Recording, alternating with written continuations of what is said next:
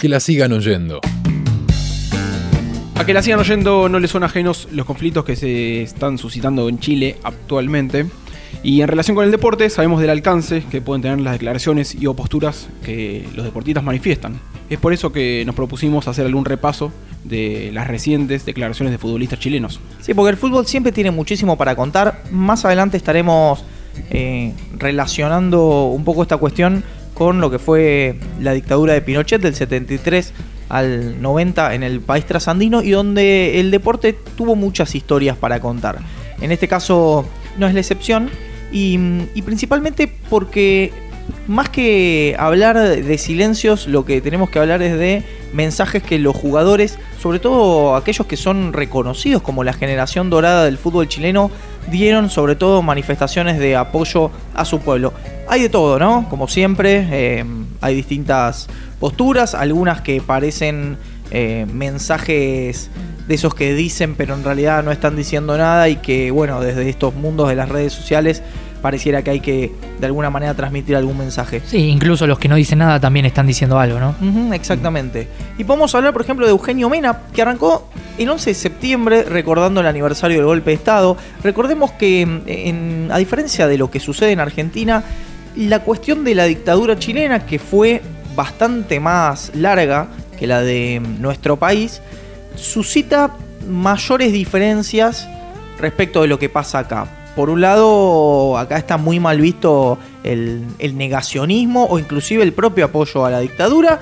En Chile es un elemento que no está tan definido de esa manera. Hay personajes que se reconocen abiertamente eh, como pinochetistas, está todo mucho más polarizado. Acá, por más que sabemos que hay personajes que tienen una mirada sobre la dictadura, eh, deben esconderla, porque está bastante... Hay un acuerdo muy grandes rasgos sobre lo que sucedió en la Argentina, pese al intento de, reivindicación de teorías de los dos demonios y ese tipo de historias. En ese sentido, me parece que Argentina es quizás una excepción a la regla porque recuerdo, por ejemplo, Barcelona, que en Cataluña, por ejemplo, no se puede hablar de Franco. Están incluso ocultas eh, señales en edificios y cuestiones de, no me acuerdo si guerras, eh, bombardeos con aviones, escuelas bombardeadas y no, no se puede hablar de Franco, por ejemplo. Incluso eh, en la región, eh, Argentina junto con Uruguay son dos de los países que a la dictadura la tienen bien delimitada en el tiempo y, digamos, bastante denostada.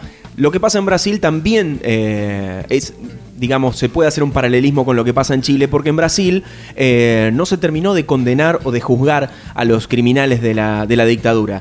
Y bueno, lo que estamos hablando en Chile, como para volver al, país trasandino, es que no solamente hay gente que se reivindica como pinochetista, sino que a Pinochet se lo empieza a investigar después de muerto. Y no se lo investiga en Chile, sino en, eh, Inglaterra. Y de hecho, Pinochet fue senador hasta el momento de su muerte, o sea, tuvo fueros hasta que murió. Sí, una de las cuestiones que queríamos entonces con esta introducción rescatar era que es difícil manifestarse en Chile sobre este tipo de cuestiones. Ya seguramente tendremos algún entrevistado que nos va a contar un poquito sobre eso. Mena, Eugenio Mena, jugador de Racing, lateral izquierdo, escribió Una democracia que no representa a nadie más que a ellos, basta de abuso, fuerza Chile. Claudio Bravo, en un mensaje con bastante contenido respecto al proyecto económico, mencionó, vendieron a los privados nuestra agua, luz, educación, salud, jubilación, medicamentos, nuestros caminos, bosques, el salar de Atacama, los glaciares, el transporte, algo más, ¿no será mucho? No queremos un Chile de algunos pocos, queremos un Chile de todos. Uno de los mensajes que no se queda solamente en la cuestión de la unión o de la igualdad como eslogan, sino que además está planteando, bueno, eh, estas privatizaciones a las que podremos agregar el fútbol y también estoy haciendo muchas promesas hacia adelante, pero también vamos a estar hablando un poquitito sobre esa cuestión. Marcelo Díaz, el volante central, muy buen volante central que tiene Racing, eh, en algún momento escribió exhibo con orgullo mi bandera empatizando con mi pueblo y la lucha por los derechos que les pertenecen. No más abusos, no más excesos, no permitamos que nuestro país caiga, caiga al piso, busquen una solución rápida y beneficiosa para todos. Tuvo alguna dificultad después también porque de alguna manera no es que defendió, de hecho cuando le dijeron que estaba defendiendo el accionar de las Fuerzas Armadas, porque él dijo están al servicio del país y si uno no los agrede ellos no te van a agredir. Eh, un poco infantil el argumento. Sí, sí, muy en realidad eh, me parece que ahí se le chispoteó un lugar común mucho más que una intención de defender a, a las Fuerzas Armadas en ese sentido. Él mismo después salió a decir que no fue su intención plasmarlo de esa manera. Y también es cierto que eh, por qué estos personajes eh, del mundo de- del deporte o, del mundo artístico, eh, no sé, tienen que tener una comprensión tan acabada y, y una capacidad de expresar en términos teóricos lo que quieren manifestar. Pero también uno entiende que muchas veces puede existir, como en el caso de Marcelo Díaz, una bien intencionada, eh, un movimiento bien intencionado que también puede salirse un poco de, causa de lo que está buscando. Nicolás Maturana se hizo famoso en algún punto hace algunos meses porque eh, en una entrevista que le hicieron después de un partido, es un jugador de la Universidad de Concepción, eh, había manifestado que había pedido el tiempo, le preguntaron por el partido que acaba de disputar, y él dijo que quería hablar y pedir por el tema de las tarifas de los servicios eléctricos, por los nuevos medidores que se habían instalado y que implicaba un aumento y una dificultad muy grande para los sectores populares de su país. Y Maturana también fue bastante preciso, dijo hay que hacer una nueva constitución, Cualquier otra medida que no sea hacer una nueva constitución no será suficiente para cambiar las cosas. Durante todos estos años Chile ha crecido para unos pocos. Cualquier otra solución será solo un parche. Sí, cuando, habla, cuando se habla solamente de la cuestión del aumento de, de la tarifa en los transportes, bueno, hay una cuestión de trasfondo mucho mayor. Recordemos que la constitución chilena es de los tiempos de la dictadura. ¿sí? Cuando acá se discutió hace 10 años la ley de servicios de comunicación audiovisual, uno de los argumentos principales que se esgrimieron, en parte más allá de la necesidad de tener una ley que sea eh, legítima, además de ley, era que la ley había sido sancionada en la dictadura. Bueno, imagínense la constitución, ¿no? Todas las leyes. Gary Medel, el ex jugador de Boca, otro de los eh, grandes personajes de, de esta generación de futbolistas, dijo: El descontento de Chile es evidente. Ojalá las autoridades escuchen al pueblo y dejen de jugar con él. Es hora que se pronuncien y dejen el silencio para que la violencia no siga. Y después, cuando Piñera, el presidente de Chile, salió a decir que estaban en guerra, él mismo respondió: Una guerra necesita dos bandos y acá somos un solo pueblo que quiere igualdad. Muy bueno. Junior Fernández, un delantero que estuvo en la Copa América que se disputó en Brasil, subió una foto con el eslogan Ahora nos toca a nosotros hinchar por ustedes. John Bosellur, eh, zurdo, lateral, que también jugó en, en Europa en el fútbol brasileño y de la selección chilena. Aparte es un jugador eh, que es mitad de ascendencia chilena y mitad haitiana. Digo, está bastante acostumbrado a la tradición de Sufrida, las dificultades sí, de sus pueblos. Muy interesante lo que plantea, dice, si los privilegiados podemos renunciar a alguno de nuestros derechos, estoy seguro que Chile avanzará directamente al desarrollo. Ya quedó claro que crecer al 4% no termina beneficiando a todos, ¿sí? clavándosela en el ángulo a cualquier teoría del derrame. Sí, no, y aparte eh, haciendo referencia al audio escandaloso de la primera dama diciendo tendremos que renunciar a algunos de nuestros privilegios y compartir con los demás. Por eso me parece que Bosellur pone esa palabra privilegios ahí. Exactamente. Y además, bueno, eh, en ese caso fue bueno, nos tocará, se avivaron. ¿no? Claro. Y, y en, y en ese sentido vamos a hablar de algunos otros personajes del mundo del fútbol que eh, cometieron algunas, ah, tuvieron algunos deslices. Marcelo Espina, futbolista argentino, jugó en Platense en la propia selección, desarrolló la mayor parte de su carrera en Chile, fue comentarista en televisión, ahora es el manager de Colo Colo, fue entrevistado por el diario Olé, no demasiado preocupado por la situación que estaban viviendo los chilenos, sino por saber si se podía jugar o no la final de la Copa Libertadores en Santiago. Y Espina en una parte de la entrevista dice, a todos mis amigos de allá, por la Argentina, les digo que acá se vive fantástico. Pero la gente de Chile se despertó. Entonces, ¿Qué significa eso? Maravilloso. Estábamos viviendo bien, pero se avivaron. Estábamos... que se podía vivir mejor. Claro. Se avivaron los que no estaban viviendo bien, Y sí, se despertaron. Eh, y después también, por otro lado, eh, Alexis Sánchez, compañero de tantos de los que fuimos mencionando acá, el propio Arturo Vidal, que también eh, habló de las dificultades que atraviesa su pueblo. El mensaje de Alexis Sánchez fue un poco más controvertido. Dice, autoridades, es tiempo de unión. Llegó la hora de que demuestren que trabajan juntos para hacer crecer nuestro país. Queremos soluciones, respetemos a la autoridad. Todo Algunos tibio, por ahí... pero todo tibio. Sí. Cada frase es tibia. El respeten a la autoridad ya me parece. Sí, que- ya se va un sí, poquito más para allá. sí. Más para la derecha. Eh, alguien por ahí lo mencionó como Alexis Carlito Sánchez Tevez. Eh, Puede ser. podría, podría haber algún tipo de relación ahí. Bueno, es por eso que luego de repasar algunas declaraciones de diferentes deportistas chilenos, nos dimos la oportunidad de charlar con un arquero argentino, ex Temperley, Guayorquiza, Crucero del Norte. Estamos conectados con Matías Cano, lo saludamos. ¿Cómo te va Matías? ¿Todo bien? ¿Qué tal? Buenas noches, ¿cómo le va, amigo?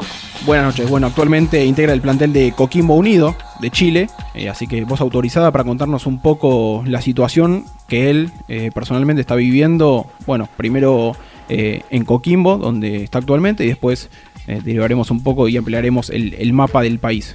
No sé cuáles son las noticias que llegan allá, la verdad que mm, el blindaje mediático que se vive en Argentina a través de todos estos años que estamos acostumbrados a escuchar las campanas de ese grupo tan grande que domina todos los medios de comunicación, se encarga de filtrar también cuáles son las noticias que se le muestra a los ciudadanos de Argentina sobre lo que pasa acá. Pero creo que hoy en día con el avance de la tecnología me parece que los medios de comunicación masivos que te quieren manipular y te quieren tergiversar las informaciones para que termines teniendo una decisión que no es la tuya, sino la que los medios te lo inculcan, porque la maquinaria está muy bien aceitada, ¿viste? Está, está muy grande y, y como funciona allá, también funciona acá. Así que lo que yo te pueda decir, también tiene más valor y va acompañado de lo que uno puede encontrar en redes sociales.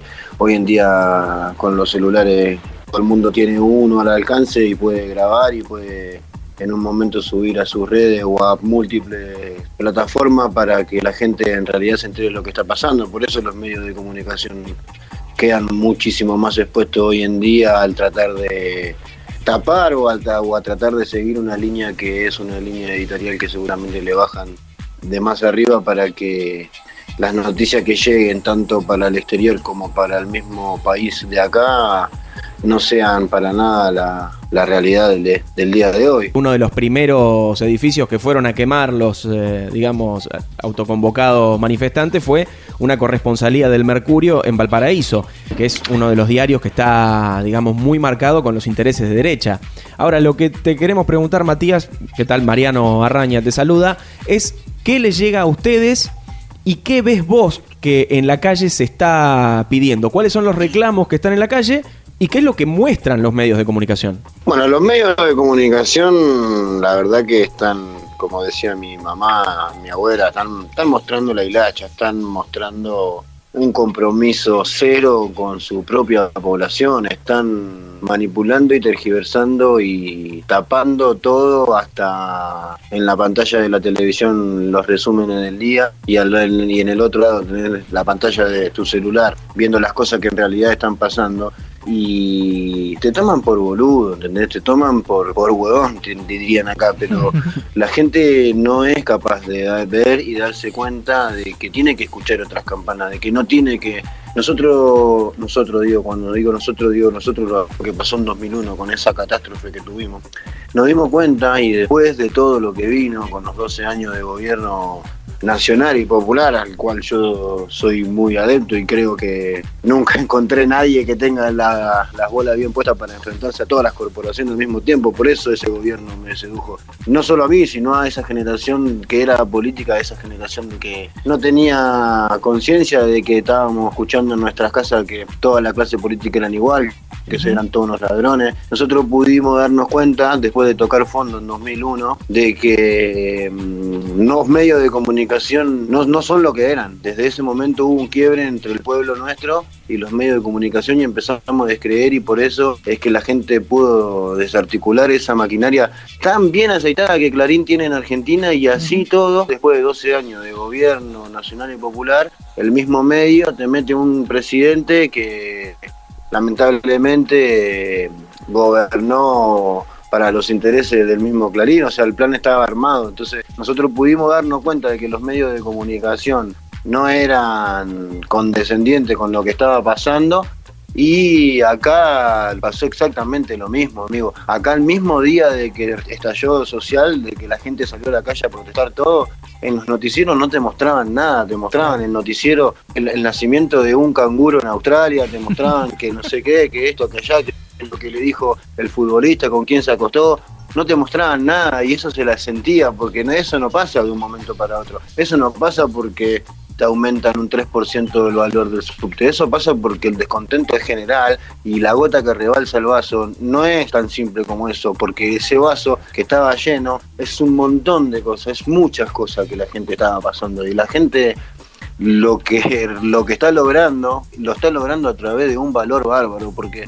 si vos ves los videos que, no, no lo que te muestran los medios de comunicación, pero los que andan dando vuelta, el valor que tiene la gente para enfrentar la represión es, es, es, histórico. En 10 años, en, en, un corto tiempo, esta, esta revolución va a tener un sentido muy, muy grande en la historia porque la verdad que el pueblo se cansó y, se cansó de verdad. lo que intuyo yo, lo que veo yo de mi manera de pensar es que la gente necesita una nueva constitución, que la gente no se conforma con que no le suban el metro, que no le suban la luz, ahora que bajaron eh, a 40 horas eh, semanales las horas de trabajo. Son cosas, son, son, son avances que ellos tienen que nosotros lo teníamos de la época de Perón las ocho horas por día. Entonces el, pueblo salió a la calle y el pueblo está ganando y el pueblo ganó, pero no, no se va a conformar. Sí, mucho menos en este momento de tanta efervescencia en donde los manifestantes, digamos, están como, bueno, vamos por todo en esta situación, ¿no?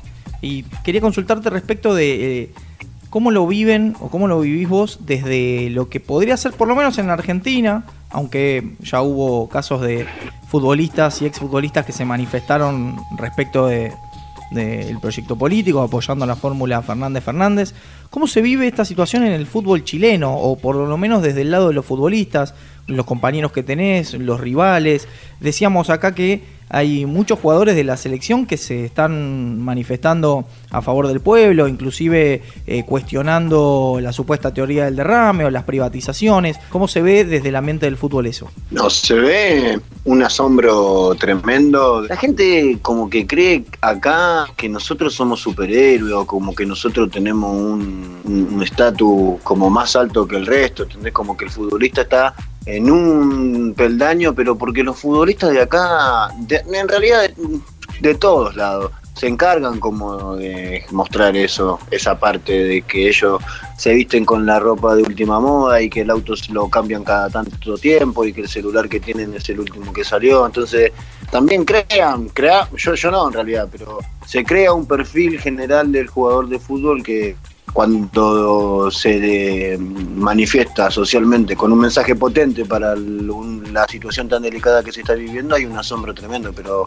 yo creo que cada vez son más, son cada vez son más los que tienen menos miedo y porque al fin y al cabo es eso, es decir lo que vos pensás, porque también se manifestaron otros jugadores justificando el accionar del presidente, de sacar la fuerza militar a la calle y todo eso, y, también son opiniones, ¿entendés? son opiniones que ni cagando yo comparto, pero la verdad que si por lo menos que tengan el valor de opinar y dar a conocer su, postura. Al fin y al cabo es eso, amigo. Mucha gente en el vestuario, ponerle, me preguntabas vos recién de mis compañeros, tienen un pensamiento y no, y no se dan cuenta de que es un pensamiento revolucionario, de que es un pensamiento más de izquierda que de derecha, pero porque no encuentran en la clase política nadie que los represente, ni la pasión de interesarte por el momento que lleguen las elecciones a quién vos vas a votar. Acá las elecciones son eh, no son obligatorias, desde ese punto ya la gente piensa que es un un gasto enorme de energía tomarse el trabajo de ir y votar, cuando, cuando en realidad pasan estas cosas, ¿entendés? Porque la gente no va a votar. Entonces, los jugadores de fútbol no tenemos que quedar ajenos a los problemas políticos. Y los que llenan la cancha son la gente de pueblo. Si el 80% de la gente que va a los estadios es gente que labura y que gente que alcanza justo con el mango para comprar la entrada, entonces, nosotros no podemos ser tan putos de quedarnos afuera, tenemos que empatizar, pero tenemos que empatizar y tenemos que mostrar nuestra cara y nuestro barrio que tenemos adentro y que no nos olvidamos de esas cosas. ¿Me explico? a mí me toca ser capitán de mi equipo hoy. Y ni cagando, yo le corto el pelo a un pibe porque va a debutar o no sé, o lo mando a buscarle el agua a uno porque está debutando, porque está recién entrenando con el plantel profesional. Ya no es así. Las cosas que me hicieron a mí cuando era pibe no la quiero trasladar más. Entonces, eso habla de, de, una evolución en la persona y, quiero trasladar eso yo desde el fútbol y, Y eso también incluye involucrarse socialmente, me Sí, parece, como- porque como vivimos en el mismo mundo, pagamos los mismos impuestos, nuestros pibes van a la misma escuela, si se te enferma un pibe, nosotros tenemos la posibilidad, yo hoy por mi trabajo y por mi condición económica tengo la posibilidad de pagar y que lo operen a mi, a mi hijo si no tiene nada, pero acá si vos no tenés la plata para que te operen, tenés que cagarte la vida, salir de trabajar, ir a vender rifa, ir a pedir camiseta allá, ir a pedir un- que te den esto para hacer beneficio, para hacer completada, para hacer un montón de cosas y deja de vivir, ¿entendés? Claro. Deja de vivir para conseguir plata para operar a tu hijo cuando estamos en el año 2020. Entonces, no me vengas a decir que es lo del metro. Es muchas cosas, Claro. es Sí, muchas sí. cosas. Entonces, está, está, está muy bien que los futbolistas y más los de la selección se involucren porque hay que, hay que tomar partidos. En, Puerto Rico, un un músico tomó la, la rienda de todo y, y mirá lo que pasó. Claro. Matías, y vos recién hablabas de la responsabilidad social, digamos, que tiene el futbolista por el nivel de exposición. Eso en Chile, bueno, se está viendo que están, y vos dijiste también que no tienen miedo de expresarse.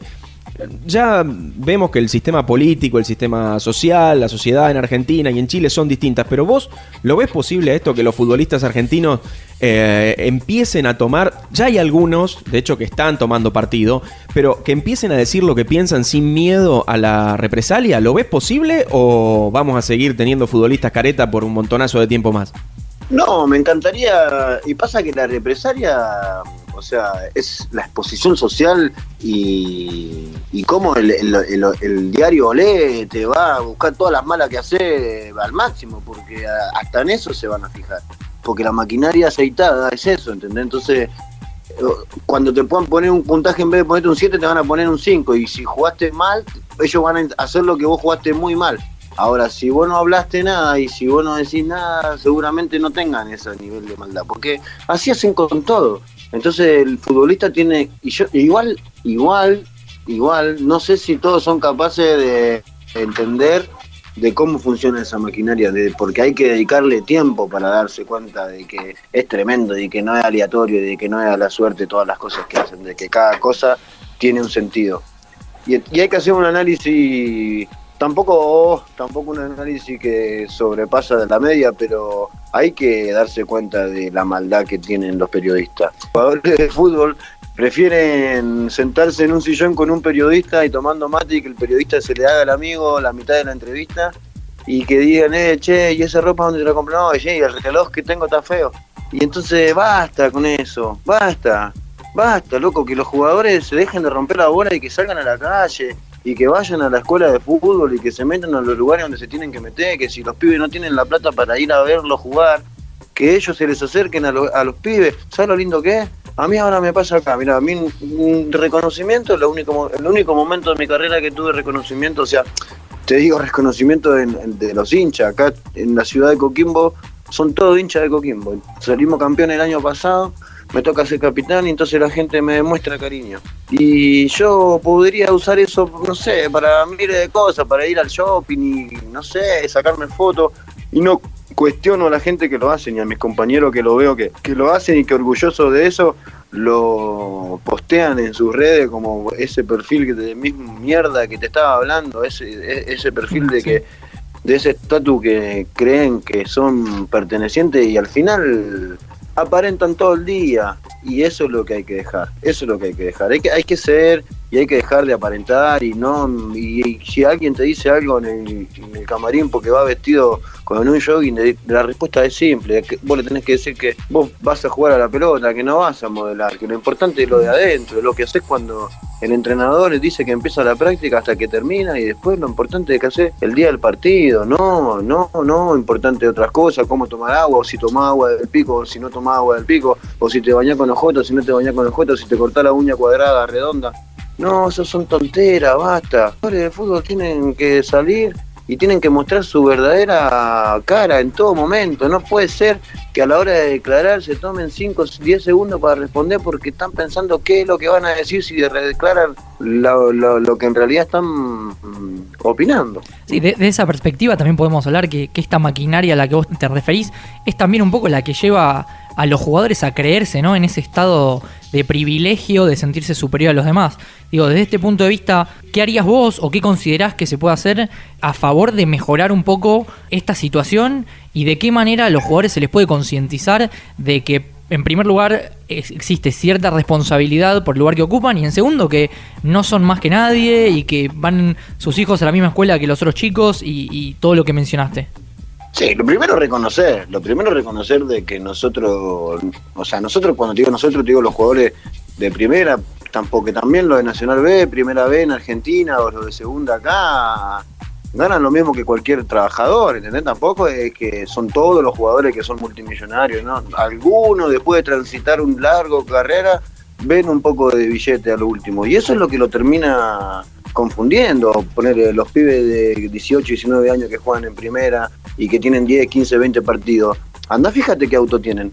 Fíjate si yo estoy hablando al pedo. Fíjate si tienen el último celular o no tienen el último celular. ¿Para qué? ¿Para qué es eso? ¿Para qué? O sea, y después, ¿entendés, no? Va una nota y te hacen una nota y te regalan un reloj, no sé, de 500 dólares. Y está mal, amigo. Está mal, porque la gente se caga de hambre porque la gente cada vez manda más a sus hijos a los comedores eh, en infantiles porque no tiene para darle de comer, ¿entendés? Y nosotros le estamos mostrando a la sociedad otra cosa. Entonces hay que empatizar y primero concientizar de que estamos en un lugar de privilegio porque primero porque ganamos más plata que lo que lo otro. Pero lo único que te da un, eh, diferencia al resto es que el mundo está equivocado y, le, y los jugadores de fútbol ganan más que un médico que, que salva 10 vidas por día.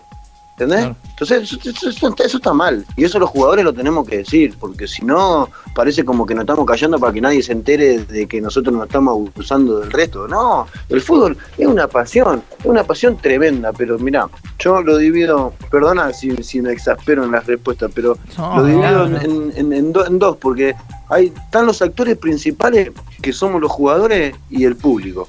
Y después, después de eso, después de los actores principales, vienen todo lo otro, vienen todo el circo del mundo del fútbol que viven a través de los actores principales, que es desde el que hace las camisetas para vender en la feria, las truchas, hasta el que vende choripán el día del partido. Es muchísima la gente que vive alrededor del fútbol, representante, empresario, periodista. ¿Cuánta gente, cuántas mesas de, de periodistas que hablan de fútbol B y solamente se dedican a hablar de con quién se acostó este, o viste los botines que se compró este, o quién no se la tocó a este, o cómo se putearon en el entretiempo, porque eso no es un programa deportivo, eso le hace mal al fútbol, eso es violencia en el fútbol también.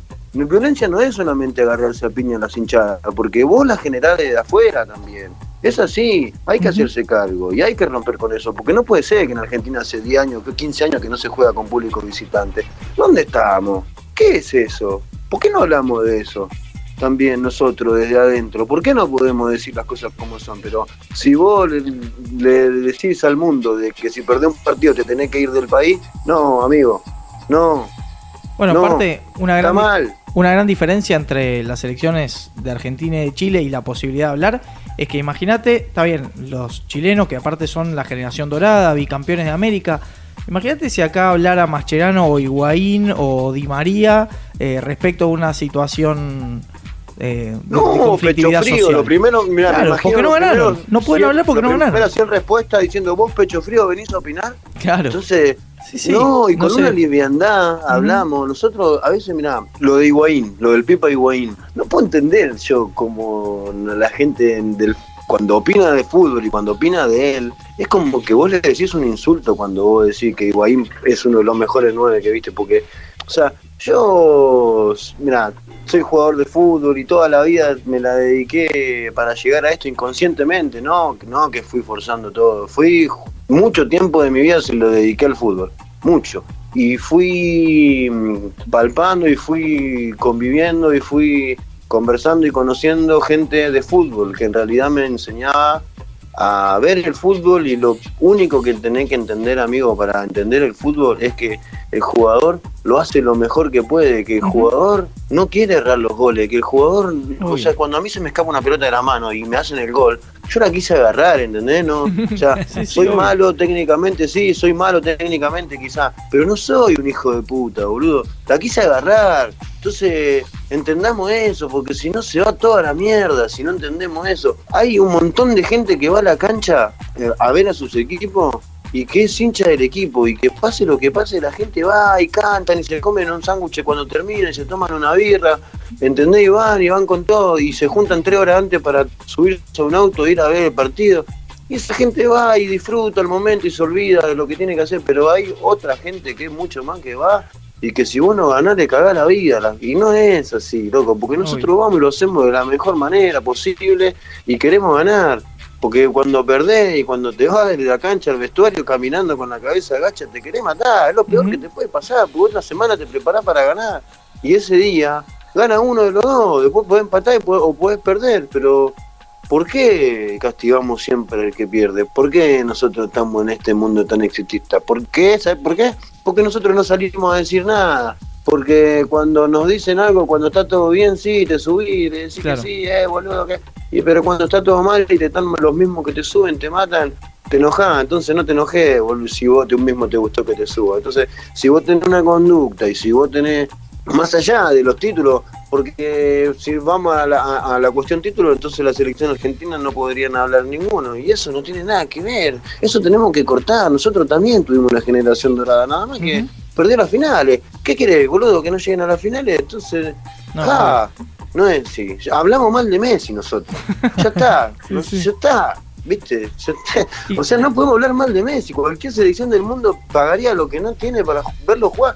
Dos minutos con su camiseta, dos. Claro. Y nosotros decimos que en el Barcelona es otro. ¿Por qué el afán de, que Diego era mejor? ¿Qué tiene que ver, boludo? Si los viste los dos, cerré el culo y, los disfrutaste a los dos, ya está. La búsqueda de la comparación todo el tiempo. Contanos un poco cómo fue tu acercamiento a la política, porque por lo mismo que vos estás mencionando, no es fácil llegar, por lo menos, a, desandar y conocer cómo funciona todo esto. Bueno, vos lo estás poniendo bastante manifiesto. ¿Cómo fue tu proceso como para acercarte eh, a la política con todos los prejuicios que encierra lo que vos mismo dijiste, no tantos años en el ambiente del fútbol? Mira, Costequi Santillán, yo tenía 15 años y me mm, estaba mm, recién me acercaba a las manifestaciones porque tenía un compañero de colegio que toda su familia eran como piquetero y, y en ese movimiento que se había surgido justo ahí, en ese, en, ese, en ese periodo. Los piqueteros en Argentina salieron con, con, el hambre extrema, que fue ahí. Y bueno, y ver que los pibes esos, mm, la verdad, murieron por ese pedido de justicia social no me lo, no me lo puedo olvidar más. Y bueno, y a partir de ahí todo cambió porque el interés se hizo carne, porque quería saber y porque quería ir y porque quería revolucionar a todo el mundo. Imagínate 15 años, el país en llamas, las cosas que nos íbamos dando, lo mismo que pasó acá, los medios de comunicación un, un día antes de que estalle todo en Argentina te mostraban cómo estaba la costa atlántica, de cómo estaban llegando los turistas y, se estaba preparando una tremenda masacre para el pueblo. La verdad que, mm, que Néstor eh, ayudó mucho, que ese, ese gobierno de 2003 donde Néstor ganó con el 22% de los votos, hizo que por lo menos yo me ponga a analizar y me ponga a escuchar y me ponga a ver qué era lo que había en los que tomaban las decisiones.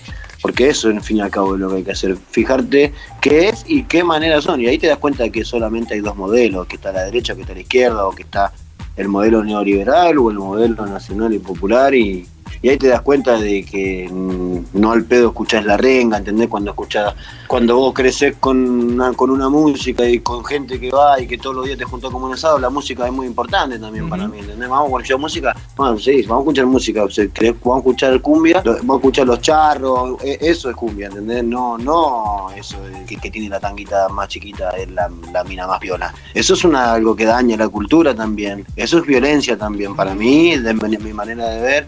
Y ver que todos esos artistas que están a la par de mi adolescencia creciendo conmigo dejar las canciones de protesta, por, por ejemplo, dejaron de estar, Versuit, todas esas bandas, en- eran todas canciones de protesta que se hacían, la gente que se animaba a decir, la gente en los recitales hablaba de lo mal que estaba la cosa, cuando los medios de comunicación no te decían nada.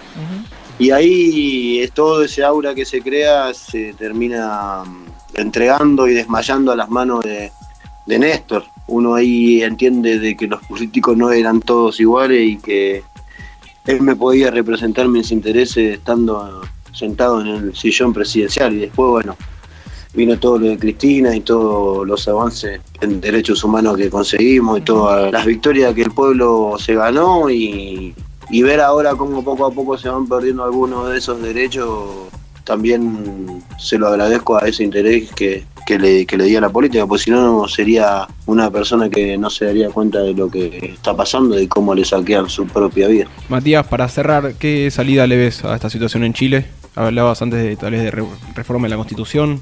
No sé, la verdad que eh, en realidad me cuesta hacer lo que te comenté, eh, es, es muy por arriba, ¿entendés? Me cuesta hacer un análisis bien definido porque todavía no termina la cuestión y, Claro.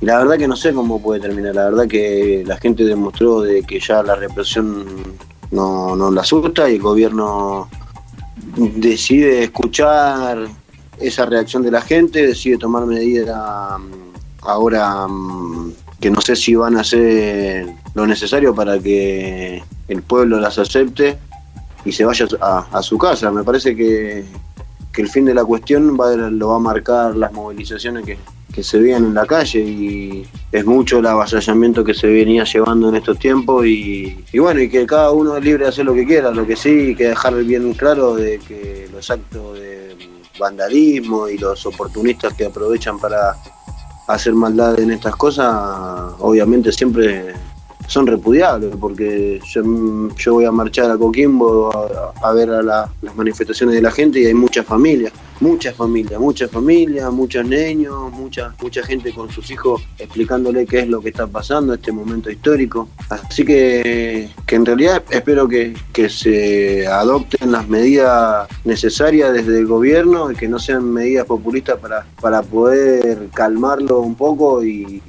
solucionarlo de fondo, y solucionarlo de fondo. Creo que eso va a ser el fin de la, de la cuestión, que ahí en realidad es donde la gente se va a quedar, eh, no, no tranquila, pero sí con los brazos en alto, porque todo lo que se consiga de ahora en más, créeme que, que lo consiguió la gente, porque si se los están dando en este momento, se lo podían dar antes, pero se lo están dando porque la gente fue y se lo sacó. Eso es, eso tiene un valor impresionante y te lo vuelvo a repetir en la historia. Acordate que va a ser un hito recordado en América Latina y ojalá que sea un precedente que pueda hacer de que nuestra América Latina y ese sueño de, de la América Latina unida de una sola vez, de una buena vez, triunfe y podamos demostrar de que no nos tenemos que arrodillar ante los intereses imperialistas de Estados Unidos para poder ser una patria justa, grande y popular. Ojalá así sea, Matías. Te mandamos un abrazo enorme. Gracias por el contacto y, y bueno. Gra- gracias por la pasión también. Bueno, bueno, amigo. Y ahí pasó Matías Cano en que la sigan oyendo y el fútbol nos sigue contando historias desde Chile. Sí, en este caso también podemos hablar de que en las manifestaciones marcharon juntos las barras de la Universidad Católica, la Universidad de Chile y de Colo Colo, los tres equipos más masivos que tiene nuestro país vecino o uno de nuestros países vecinos. Las barras se juntan, sí, hoy lo hicieron bajo una bandera que decía no existen los colores. Y para un personaje muy importante de esta historia parece que los colores no existen realmente. Vamos a hablar de, en este caso, de Sebastián Piñera, el presidente que tiene Chile, reconocido hincha de la Universidad Católica. Pero ¿qué pasó? Corre al año 2005, perdió las elecciones presidenciales con Michelle Bachelet y según cuenta la leyenda, su hermano Miguel le dice, ¿quién es de la Católica? 10 manitos. ¿Quién es de la U? 30 manitos. Y de Colo Colo, 50 manitos. Y ahí le dije, hermanito, si querés ser presidente, tenés que ser colocolino. ¿Sí? Otro de los casos históricos, ya, de hecho, si repasan algunos de nuestros podcasts viejos, se lo encontrarán, por ejemplo, Agustín P. Justo, presidente de, de la década infame, acercándose y otorgando créditos para Boca y para River, acercándose al deporte más popular. Sabemos, conocemos, sobre todo muy presente en Latinoamérica los casos en los cuales acceden a cargos públicos desde instituciones deportivas como Mauricio Macri en la presidencia. A Macri hay que reconocerle por lo menos que es coherente, siempre fue hincha de Boca, presidente de Boca, perfecto. ¿sí? Pero en este caso, Piñera, un hincha de la Universidad Católica que se hace presidente de Colo Colo.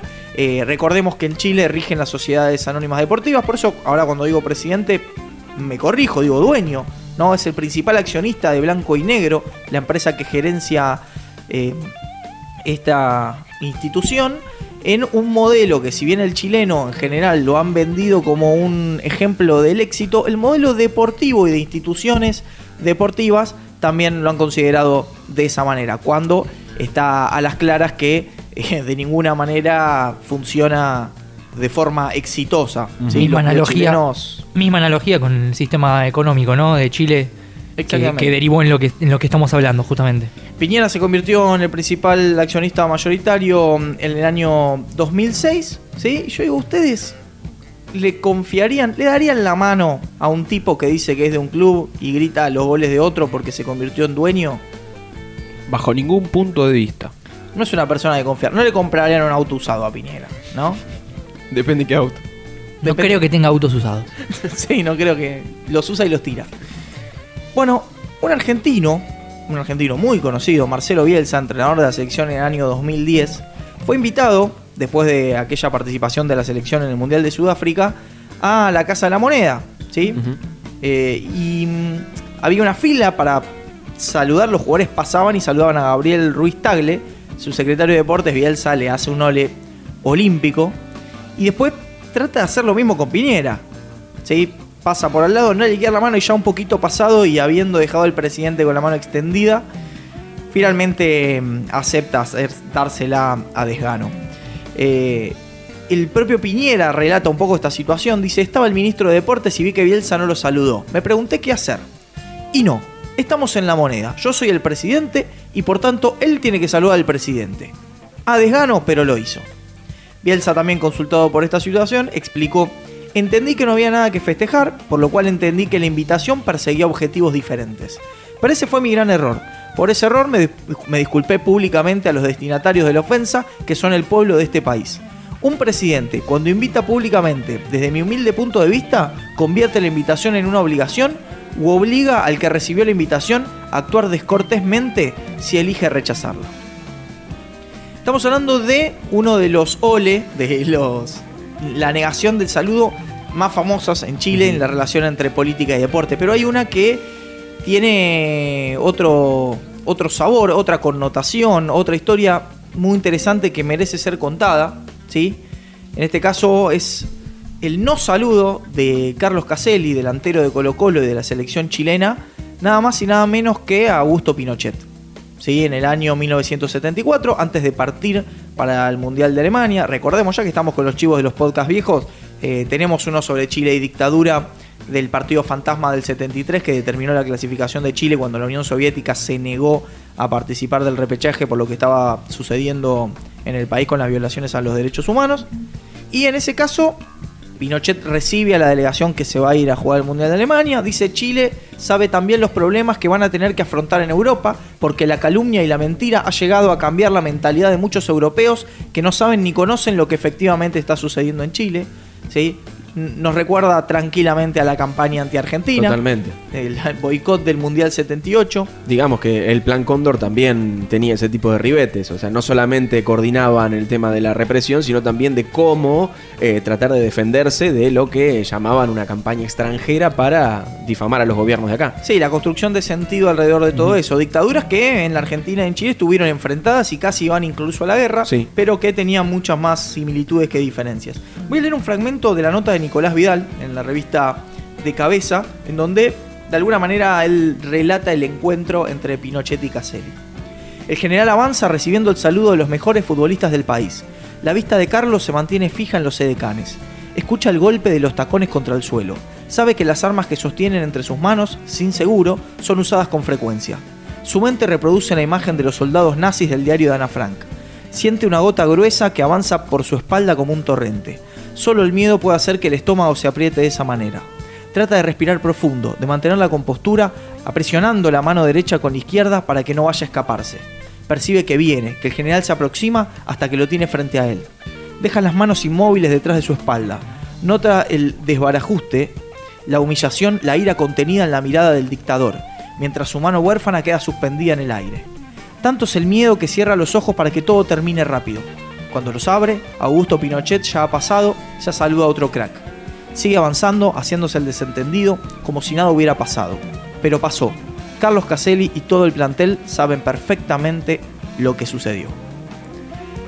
Y si uno dice, bueno, ¿qué pueden pensar? Ya saliendo excelente la nota de Nicolás Vial, muy recomendada, la reproduce la gente de la revista Un Caño, hace algunos años. Bueno, ¿qué es lo que pasa o lo que sucede con este acontecimiento? Que puede quedar en un elemento muy pequeño y que puede haber pasado desapercibido por el pueblo chileno directamente. Siempre están los que se quieren hacer pasar por hijos de puta y en realidad son boludos, y en este caso es un periodista del diario La Segunda, que lo publicó, publicó el no saludo a Pinochet en tono acusatorio obviamente a Caselli, cómo no le va a dar la mano al que entonces ejerce como presidente de la nación, pasó a convertirse en un hecho que empezaron a conocer todos los chilenos y dándole distinto tipo de connotación, inclusive hasta convirtiéndose en una especie de símbolo de resistencia por ciertos sectores que, que bueno, que de alguna manera no estaban para nada de acuerdo con lo que estaba haciendo esa dictadura militar que llevaba apenas unos meses en el gobierno. Pero además Caselli no era cualquier jugador. Había sido el goleador de Colo Colo en 1973. ¿Qué pasó con Colo Colo en 1973? Se clasificó por primera vez un equipo chileno, este equipo, a la final de la Copa Libertadores de América. Hay un libro de Luis Urrutia Onel que se llama Colo Colo 1973, el equipo que retrasó el golpe. Es una hipótesis bastante, bastante potente. En donde de alguna manera lo que sostiene es que eh, era tal la efervescencia por este equipo colocolino que además representaba a Chile porque no son los tiempos actuales en los que el club representa solamente la identidad propia de, la tribu, sino era una representación de lo nacional. Una final que juegan contra el Independiente de Bocini y de Bertoni, eh, muy polémica, ahí se la conoce como la Libertadores robada, con arbitrajes muy discutibles en ambos partidos. ¿sí? Con esas viejas historias de Copa Libertadores de agarradas, trompadas, eh, dopings que de ninguna manera se controlan. Y mm, bueno, el propio Caselli hace un gol en el Estadio Nacional en la revancha y es anulado. Él dice que después el árbitro le reconoció que había cuatro jugadores habilitándolo. Nada más y nada menos cuatro. que cuatro. Pero además el propio Caselli también había apoyado explícitamente en ese año 73, previo al golpe obviamente, eh, había unas elecciones parlamentarias y él había apoyado a la unidad popular en aquellas elecciones. Después va a jugarle el Mundial de 1974 eh, contra la selección, debuta contra Alemania Occidental. Eh, es expulsado en aquel partido, se convierte en el primer jugador en recibir una tarjeta roja. Vieron que las tarjetas rojas se inventaron después de Ratín eh, de Ratini el evento del Mundial 66, se convierte en primer jugador expulsado. ¿Contra quién jugaba en el siguiente partido? Contra Alemania Oriental. ¿Qué decía la prensa? Que el rojo comunista de Caselli no quería jugar por indicación del comunismo internacional el partido contra la Alemania justamente comunista. A los pocos meses se va a jugar eh, a España, juega en Levante, le va muy bien, juega en Español de Barcelona, dicen que era un, un excelentísimo jugador se estaba yendo a tomar el avión para jugar las eliminatorias del Mundial 78 hasta que el entrenador lo consigue ubicar y le dice, Carlos, no estás convocado. No mucho más que eso, lo bajan de la selección, no le permiten, no le permiten jugar. Vuelve a Colo Colo en, ese, en el año 78. La selección chilena no se clasifica para el Mundial en Argentina, no viene. Gana tres, gana tres campeonatos, sale tres veces goleador, era una figura absoluta. Crack. Eh, recordemos que era más fácil dejar, se le perdían más el rastro a los jugadores que se iban a jugar al exterior, era más difícil tapar la ausencia de quien domingo a domingo era la figura del campeonato local. Eh, de esa manera es que él vuelve para la selección, juega la Copa América del 79, es la figura, lo eligen como figura. Chile llega a la final, la vuelve a perder, vuelve a perder una final, en este caso ante Paraguay. Era una de las pocas finales que había jugado Chile hasta entonces. Y después va el Mundial 82. Y ahí debutan contra Austria, el rival a priori uno de los más débiles del grupo, grupo que compartía con Alemania Federal y con eh, Argelia van perdiendo 1-0 contra Austria, tiene un penal, le toca, lo patea, no era el designado él, lo patea fuera. Y a partir de eso se convierte en un blanco y un chivo expiatorio muy fuerte por los medios de comunicación que eh, los medios del régimen lo tenían bastante apuntado. Cuentan que en esa época de Colo Colo, cuando por ejemplo el club decidió homenajearlo, la televisión mostró, le hizo una entrevista al árbitro y a su hijo, o sea, al árbitro y al hijo para no mostrar el homenaje que se estaba haciendo con Caselli.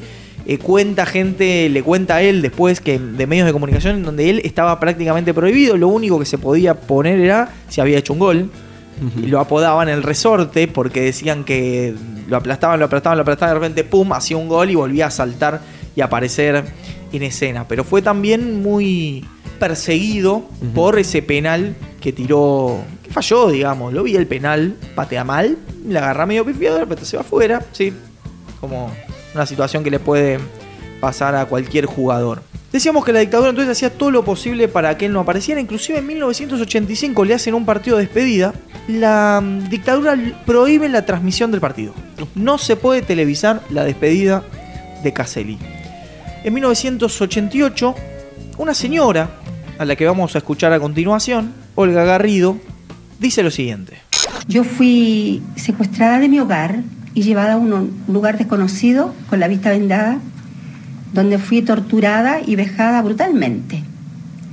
Fueron tantas las vejaciones que yo ni siquiera las conté todas, por respeto a mis hijos, a mi esposo, a mi familia, por respeto a mí misma. Eh, las torturas físicas en realidad las, las pude borrar, pero las torturas morales no creo que las borre tan fácil. No se me pueden olvidar porque aún las tengo muy grabadas en mi mente y en mi corazón. Por eso yo voy a votar que no, porque para que el día de mañana todos juntos vivamos nuestra democracia libre, sin odio, con amor, con alegría, y así todo el país junto conmigo pueda cantar puro Chile, tu cielo a su lado. Por eso mi voto es no. Porque su alegría, que ya viene, es mi alegría. Porque sus sentimientos son mis sentimientos. Porque el día de mañana podemos vivir en democracia, libre, sana, solidaria, en que todos podamos compartir. Porque esta linda señora es mi madre. La voz del hombre que aparece después es la voz de Carlos Caselli. La madre de él fue torturada, detenida por la dictadura en represalia al no saludo del jugador en la previa del Mundial 74. Mientras él estaba en el Mundial, la madre fue detenida y fue torturada por la dictadura y la dejaron tirada en la calle. En 1988 lo que se, estaba, se ponía en juego era una salida democrática de la dictadura y él fue parte importante dando a conocer, dicen que la, la historia de la madre movilizó muchísimo a la gente por, porque tampoco era común, todavía en plena dictadura, enterarse de este tipo de cuestiones. Caselli, que aparece además en el video, se ve cuando lo toma la cámara atrás, chiquitito, un escudo de Colo Colo como referencia. Él apareció con ese spot y fue clave también para, para una salida de la dictadura. Cuando él volvió a Colo Colo le preguntaron si estaba arrepentido de volver al país y él dijo, el aplauso generoso de la gente no tiene comparación con el dinero. El dinero, Sebastián Piñera y la élite que domina Chile lo tiene, pero claramente no saben para nada lo que es el aplauso generoso de la gente. Que la sigan oyendo. Que la sigan oyendo.